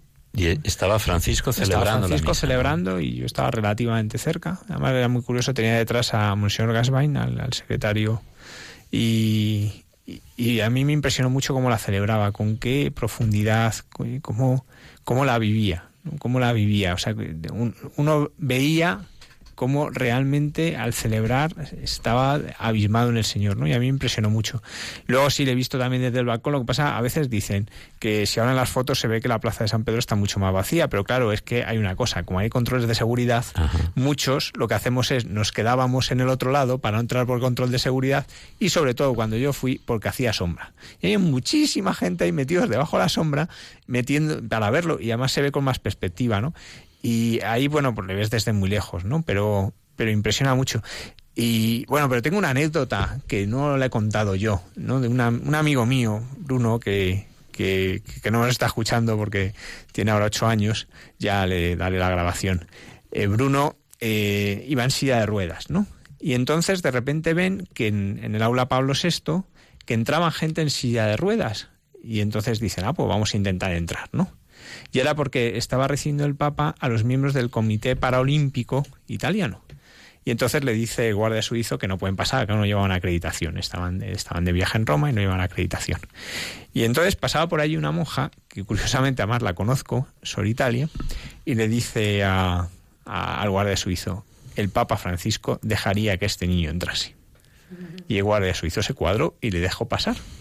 Y ahí estaba Bruno en primera fila y tuvo el Papa unas palabras de inmenso cariño. ¿no? Y, es un regalo. Para mí cuando me mandaban las fotos eh, era un regalo ver al Papa con qué ternura se dirigía a Bruno, cómo le escuchaba, porque es un chico que es de Dios, ¿no? Y, fue muy impresionante. A mí me impresionó mucho cuando me lo contaban y veía las fotos, a mí me impresionó mucho.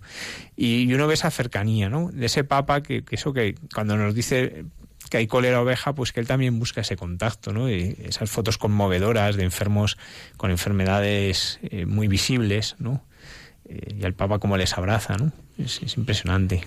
Yo tampoco le conozco personalmente. ¿eh? Lo más cerca que he estado de él ha sido en la, en la plaza de San Pedro, viéndole en la ventana, que apurando el zoom del móvil, pues todavía se le ve una cosita muy pequeña. Casi tienes que hacer un acto de fe para pensar que él es el Papa y que le está hablando, ¿no? Porque no se ve bien. Pero, sin embargo, siempre he tenido la sensación de que él, me hubiera gustado preguntarle a Santos, ¿no? De, que es una persona cercana y accesible, ¿no? Y sí he conocido, en cambio, sí he conocido, en cambio, a gente que, que ha tenido un par de, ha vivido un par de situaciones de estas que se comentan, que parecen leyendas urbanas, pero que son auténticas, ¿no? La primera eh, se refiere a una persona que había estado mucho tiempo en un sacerdote, un compañero, eh, que había estado mucho tiempo en, en, Buenos Aires, en lo que llaman allí unas villas miserias, en un colegio y en una parroquia que estaba en un lugar muy desfavorecido. ¿no? Y estando allí, pues obviamente conocía al, al, cardenal, conocía al que ahora es Papa Francisco, al cardenal Bergoglio, pero bueno, las vidas, pues, eh, de esta, persona volvió a España, estaba en Barcelona, y al Papa, pues, eh, lo eligieron para que viniera de lejos, como dijo él desde el balcón, ¿verdad? Y estaba en Roma. Y este amigo mío, este sacerdote, pues leyó en la prensa que que, que, en una entrevista que le hicieron al Papa, pues como que echaba de menos a la gente, a su gente, pero de repente pues tuvieron que cambiar todos sus planes y, y, quedarse en Roma, y casi sin despedirse de la gente de allá, ¿no? Y este amigo mío dice, bueno, yo como le conozco, le voy a escribir unas líneas diciéndole, bueno, pues que mucho ánimo, pero que no todos están lejos, algunos estamos más cerca, etcétera, etcétera, ¿no?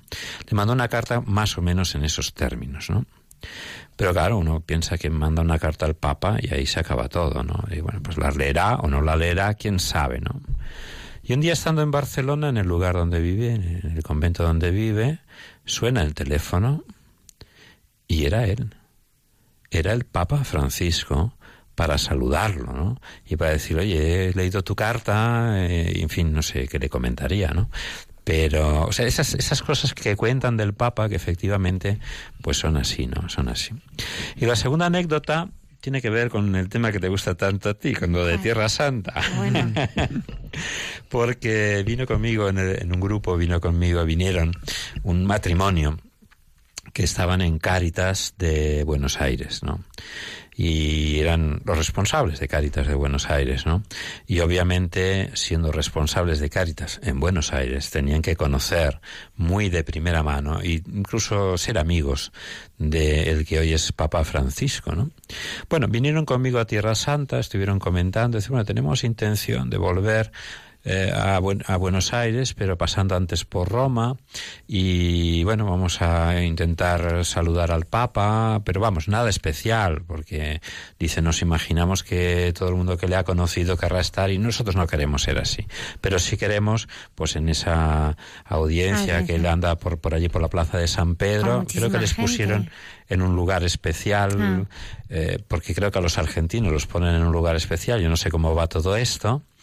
Y efectivamente pasa cerca el Papa, se da cuenta de quiénes son, se acerca, bueno, se hicieron unas fotos, les pregunta, bueno, ¿y qué tal la hija? ¿Qué tal? O sea, se acordaba perfectamente de todo el mundo. Es decir, eh, que es un papa de carne y hueso. Como decíamos antes del señor obispo, el, el señor obispo es un señor obispo de carne y hueso, que tiene una vida, que tiene una historia. Pues el papa también.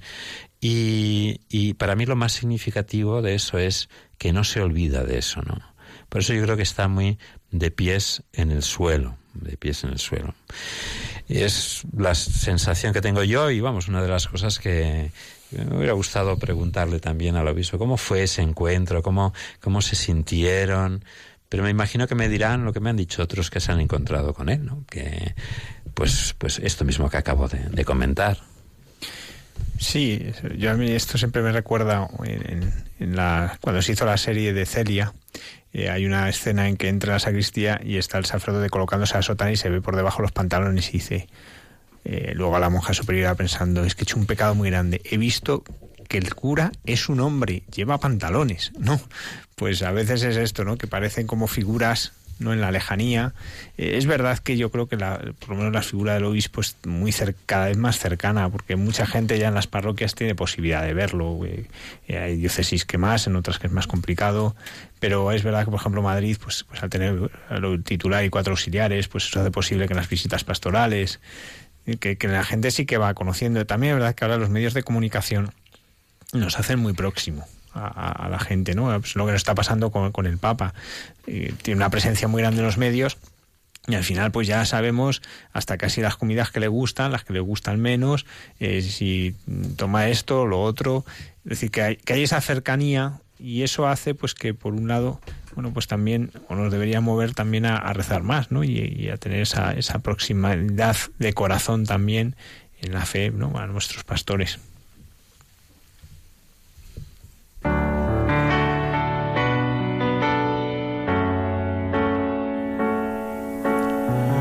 La madrugada del sábado, con Almudena Delgado, hay mucha gente buena. Que cambia todo, pero no el amor. Es la misión más grande que tenemos tú y yo en esta vida que aprender,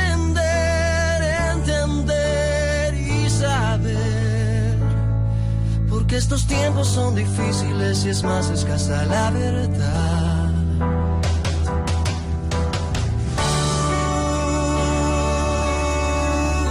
En la sintonía de Radio María.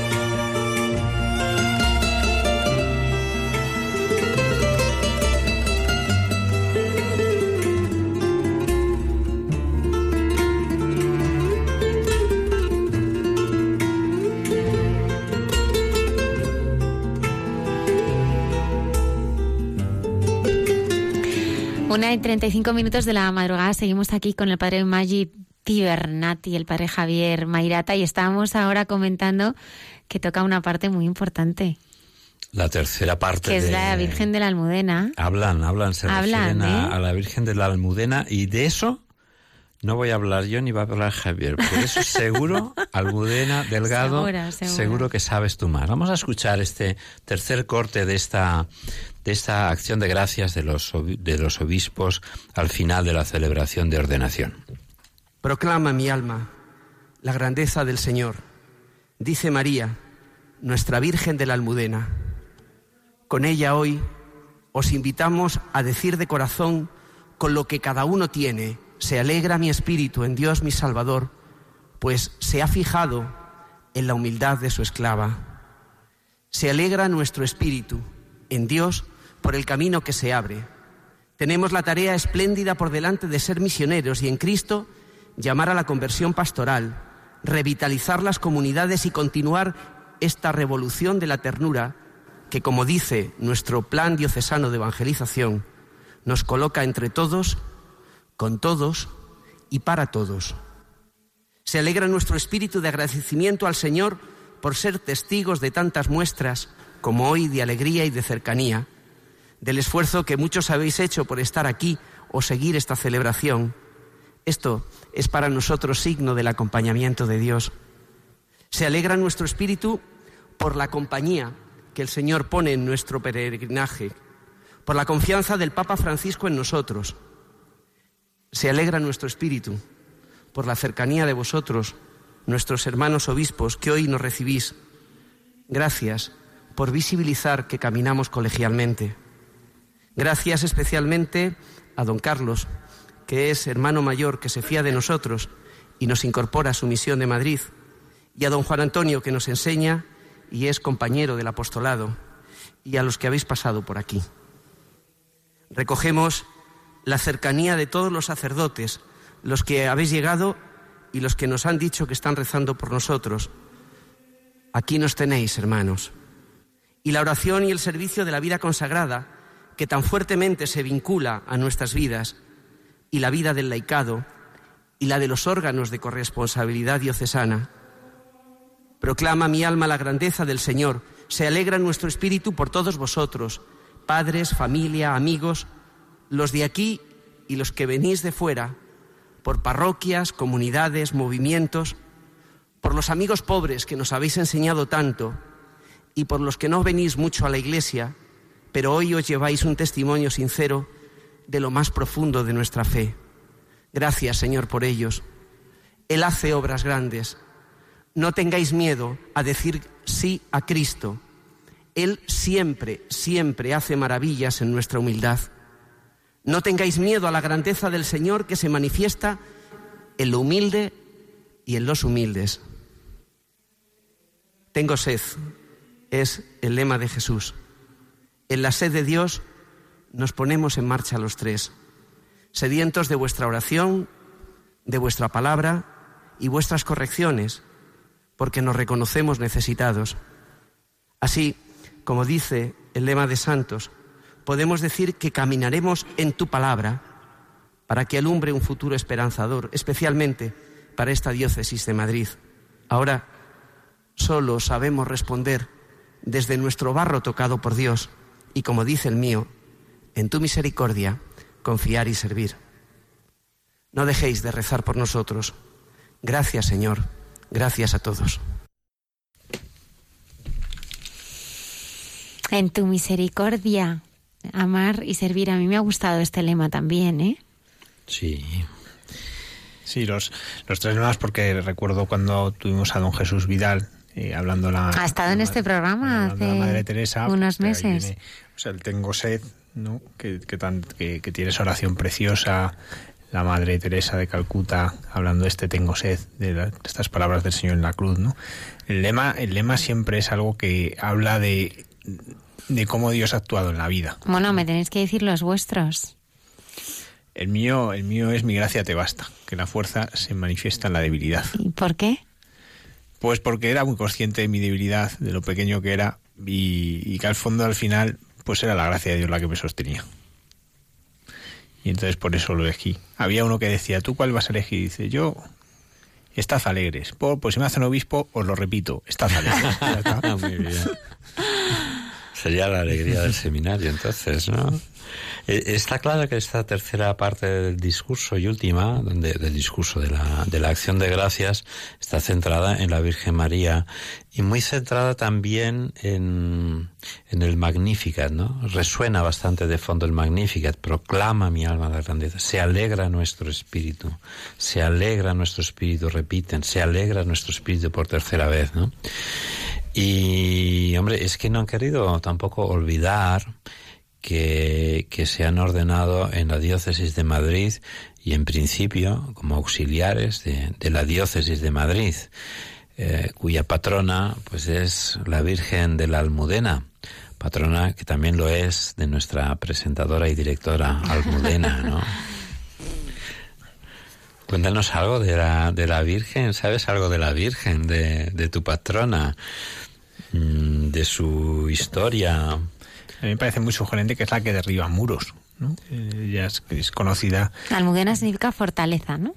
Claro, es que ella estaba eh, en un determinado momento, porque es el momento de, de, la, invasión musulmana, lo que hacen es esconderla en los muros y la, la que dejan tapada. Cuenta la tradición que yendo el rey a caballo, pasando por delante de un muro, cayó el muro y apareció la imagen de la Virgen de la Almudena con dos cirios encendidos. ¿no? Entonces, claro, por eso es la Virgen de Almudena, la Virgen de la, muralla. ¿no? Estaba allí, y, y, pero lo sugerente es eso, ¿no? La que derriba muros, ¿no? Y yo creo que eso también es, es, muy sugerente, ¿no? La necesidad de derribar muros, de los muros que ponemos en la convivencia, en las relaciones, ¿no? Pues la Virgen nos enseña ese, eh, a que eso hay que derribar muros y construir puentes, ¿no? Y, Y, es muy curioso porque en Madrid la, la devoción a la Almudena ha aumentado mucho. ¿No? en estos últimos años, mucha gente ya se sabe el himno y, eso también es bonito, ¿no? E incluso es curioso porque los que estamos en las diócesis sufragáneas, en Getafe se celebra como fiesta. Antes incluso era solemnidad, luego lo cambiaron, ¿no? Y la gente decía, ¿por qué? Y yo decía, mira, porque cuando los hijos van creciendo y se emancipan y se van fuera a otra casa, luego la casa de la madre es como el punto de reunión pues para toda la archidiócesis de Madrid, para Getafe, para Alcalá, la casa de la madre es cuando estamos en Almudena. Y eso es muy bonito también, el, el no perder la mirada sobre ello.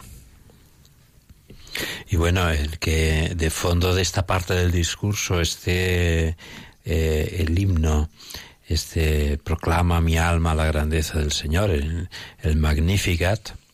Eh, el Magnificat es un himno muy bello, pero es también un himno muy exigente, que dice las cosas muy claras, ¿no? A veces podemos tener una imagen de, la Virgen María, en este caso la María de la Almudena, ¿no?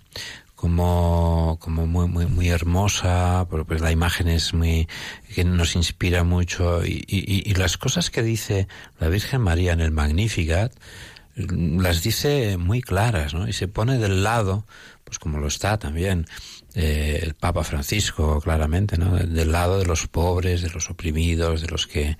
Mm, es, un himno muy comprometido, ¿no? Que para una mujer de la época, pues seguramente eh, chocaría, ¿no? Chocaría ponerlo en boca de, de, una mujer unas palabras como estas, ¿no? Y, esa es una de las razones por las que a mí también la, la, boca, la la devoción a la Virgen pues me causa un profundo respeto, ¿no? Porque, porque ella tenía las ideas claras. Ella se reconoce como la esclava del Señor, pero eh, es capaz de decir sí ante una situación que se le presenta y que es pues, una, de una gran incertidumbre que le va a traer muchos problemas, ¿no? No sé, yo creo que invocar a la Virgen en estos, en esta, en este final de ese discurso, Creo que es muy acertado. Primero por, por el hecho de que, de que sea la patrona de Madrid y luego por quién es, ¿no? Pues es, la mujer fuerte de, la Biblia también, ¿no? Y... yo creo que también, pues la Virgen en el fondo nos enseña a todos a ser humildes, ¿no?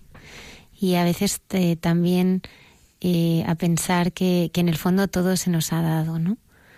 Eh, todo lo que tenemos, ¿no? Todo todo lo que, lo que vivimos, ¿no? Es, es, es, es desde la gratuidad, desde la providencia y el amor de, de, Dios, ¿no?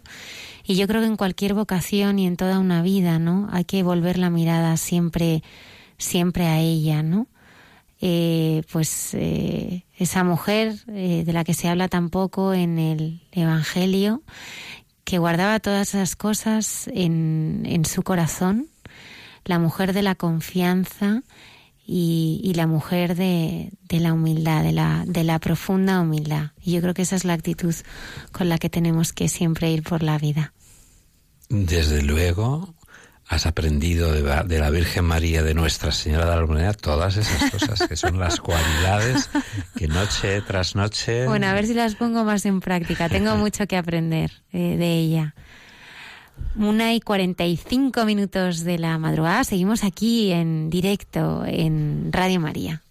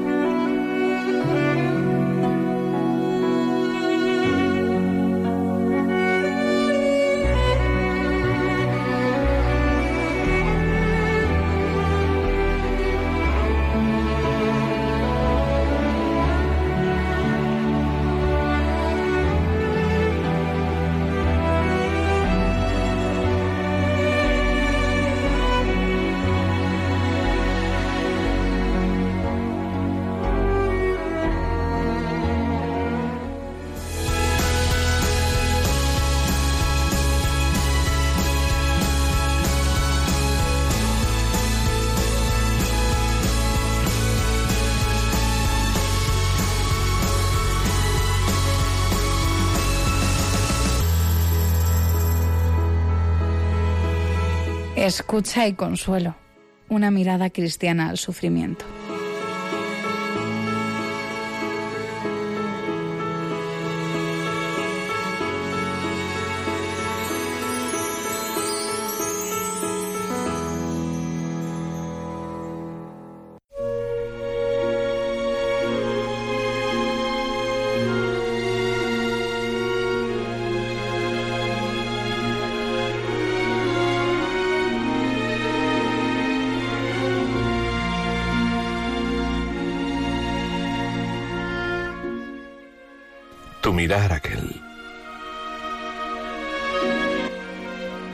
Arrugó tu cuerpo para siempre la pasada noche, larga y fría. Oramos nuestros temores indignos ante tu sufrimiento inexplicable y sentimos el frío de las catástrofes sin saber por qué. El Señor nos hizo ver el espacio entre la sombra y las horas, entre tu vida y la nuestra. Huimos a pesar de tanto rostro contemplado, de tanto gesto imposible, de tantos miedos contenidos. Hoy, aplastadas las horas inciertas, siento y escucho lo que no pudiste decir, que te quedaron palabras cubiertas de musgo entre las sábanas, y como hoy no alcanzo a acariciarte, digo al Señor qué suave fueron tus caricias, qué sinceras tus miradas, qué amorosa tu fe. Sentimos tus ojos pegados a los nuestros, María, y la seguridad que tu mirar aquel era preludio de beatitud, de presencia cierta. Disculpa nuestros pasos enajenados de los últimos días. Nos queda mucha luz que encender para marcar el camino de los hermanos que parten. Hasta siempre.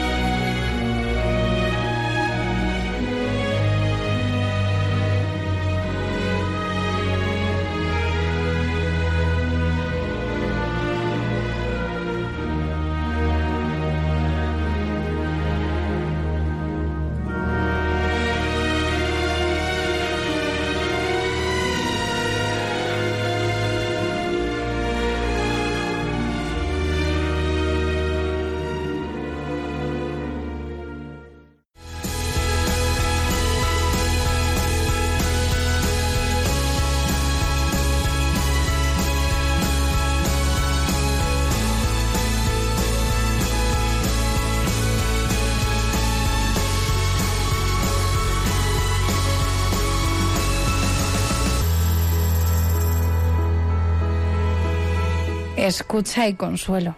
Una mirada cristiana al sufrimiento. Por César Cid.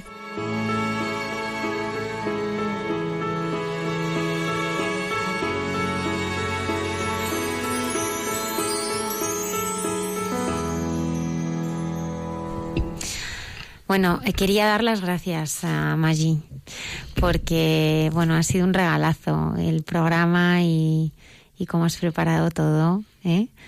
Y con qué cariño y con qué ilusión. Y la verdad es que llevamos una semana muy intensa preparando esta, esta entrevista y yo pues quería darte profundamente las gracias y postrarme.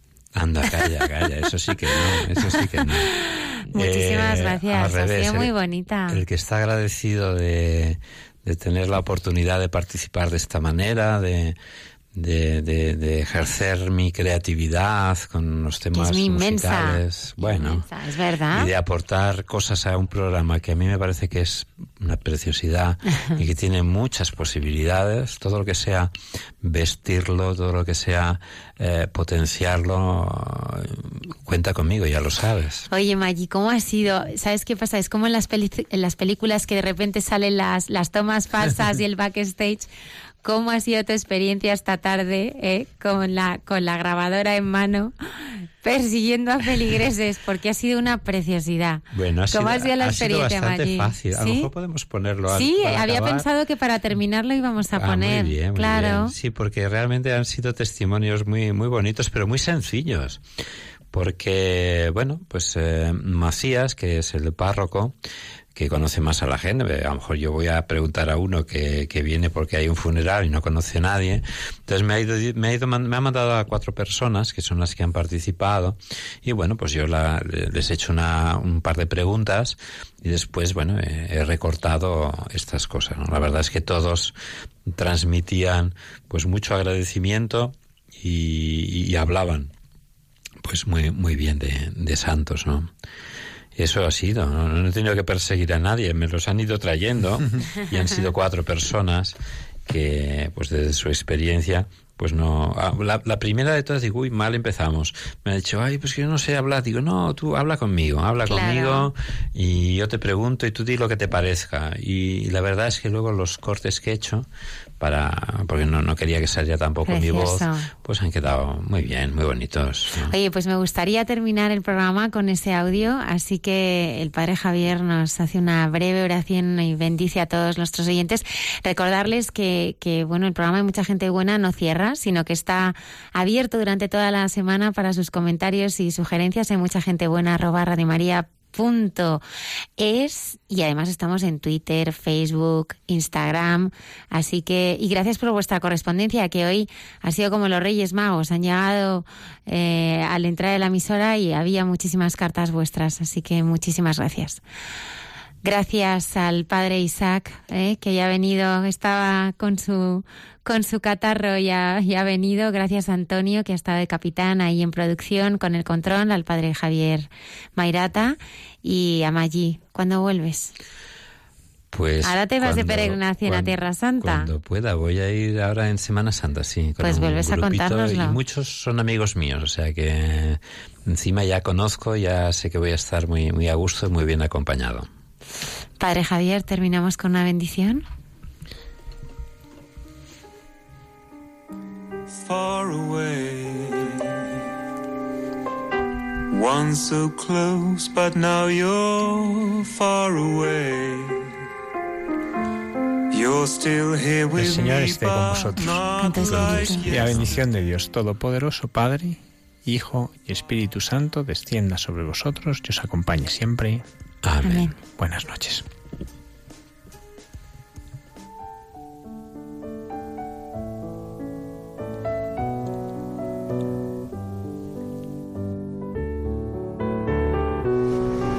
Eh, mi impresión sobre Santos eh, mejor no puede ser porque tenía una plena dedicación, una entrega total hacia la parroquia.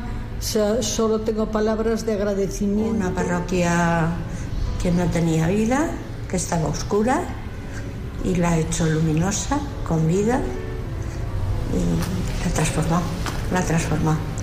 Y un poco nos ha transformado a todos. Muy bien.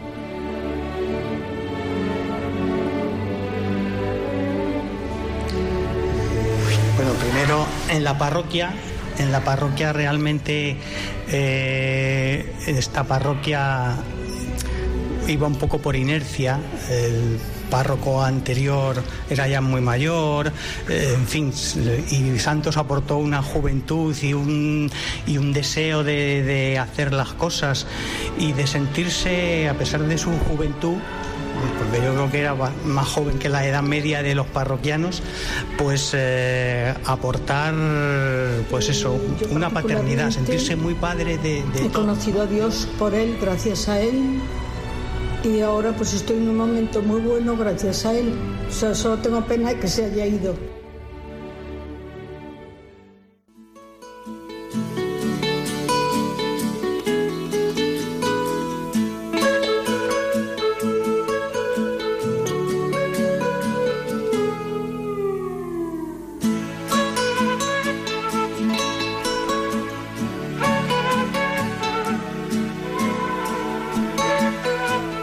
Y así finaliza en Radio María. Hay mucha gente buena. Un programa dirigido por Almudena Delgado.